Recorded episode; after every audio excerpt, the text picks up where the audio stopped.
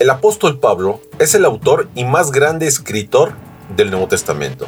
Instituyó la columna y baluarte de la verdad en muchos países. Cristo, su palabra y el Evangelio fueron su pasión. La palabra pasión a veces tiene la tendencia a un sentido negativo, refiriéndose a una vida carnal, lejos de una vida en Cristo. Sin embargo, tiene también un significado sumamente positivo, como emblemático, bandera, identidad, propósito innegociable, un celo sin límites. En fin, era su buque insignia. Iniciamos con Pablo, reavivado por una pasión.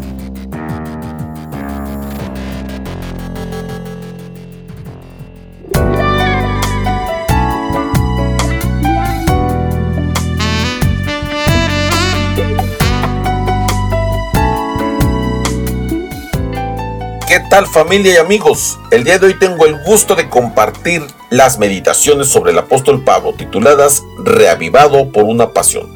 Hoy es miércoles 11 de agosto y el tema para el día de hoy es Epafrodito, el atractivo.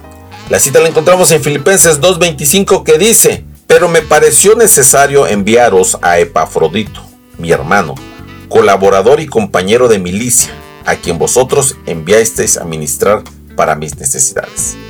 Muy bien, pues iniciemos. El apóstol Pablo, como hemos estado comentando este mes, estaba preso en Roma cuando escribió la carta a los filipenses y a los colosenses.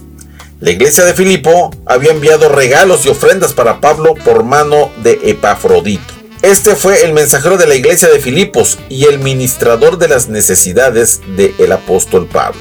Era un hombre común y era de nacionalidad griega, y en latín significa atractivo, fascinante, encantador, derivado del nombre de la diosa griega Afrodita. Sin embargo, en Roma, él se enfrentó con riesgo de muerte. Esto entristeció a Pablo y preocupó a los filipenses. Pablo se los envió de nuevo elogiando el gran deseo que tenían de, encontrarse con ellos. El apóstol se refirió a él usando un posesivo de mi hermano.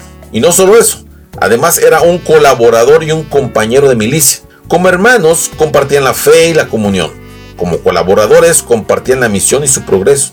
Y como compañeros de milicia compartían las luchas de vida y el ministerio. Sucede que Epafrodito era equilibrado en su fe y no se ocupaba en la comunión, sino también en el propósito y en el progreso del Evangelio, aún en medio de las luchas.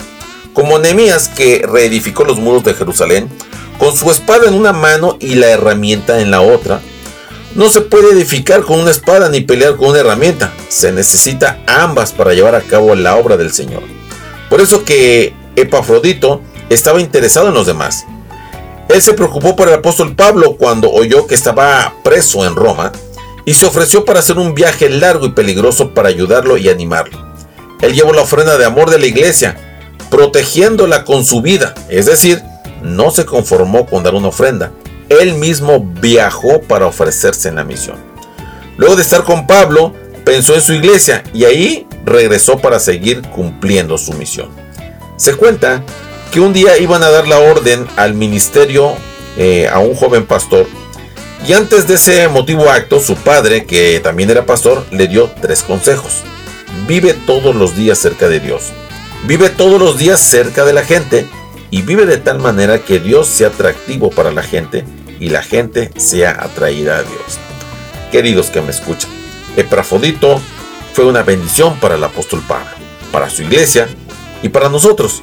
Quien es atraído por Cristo se vuelve atractivo para los demás. Que tengas un excelente día.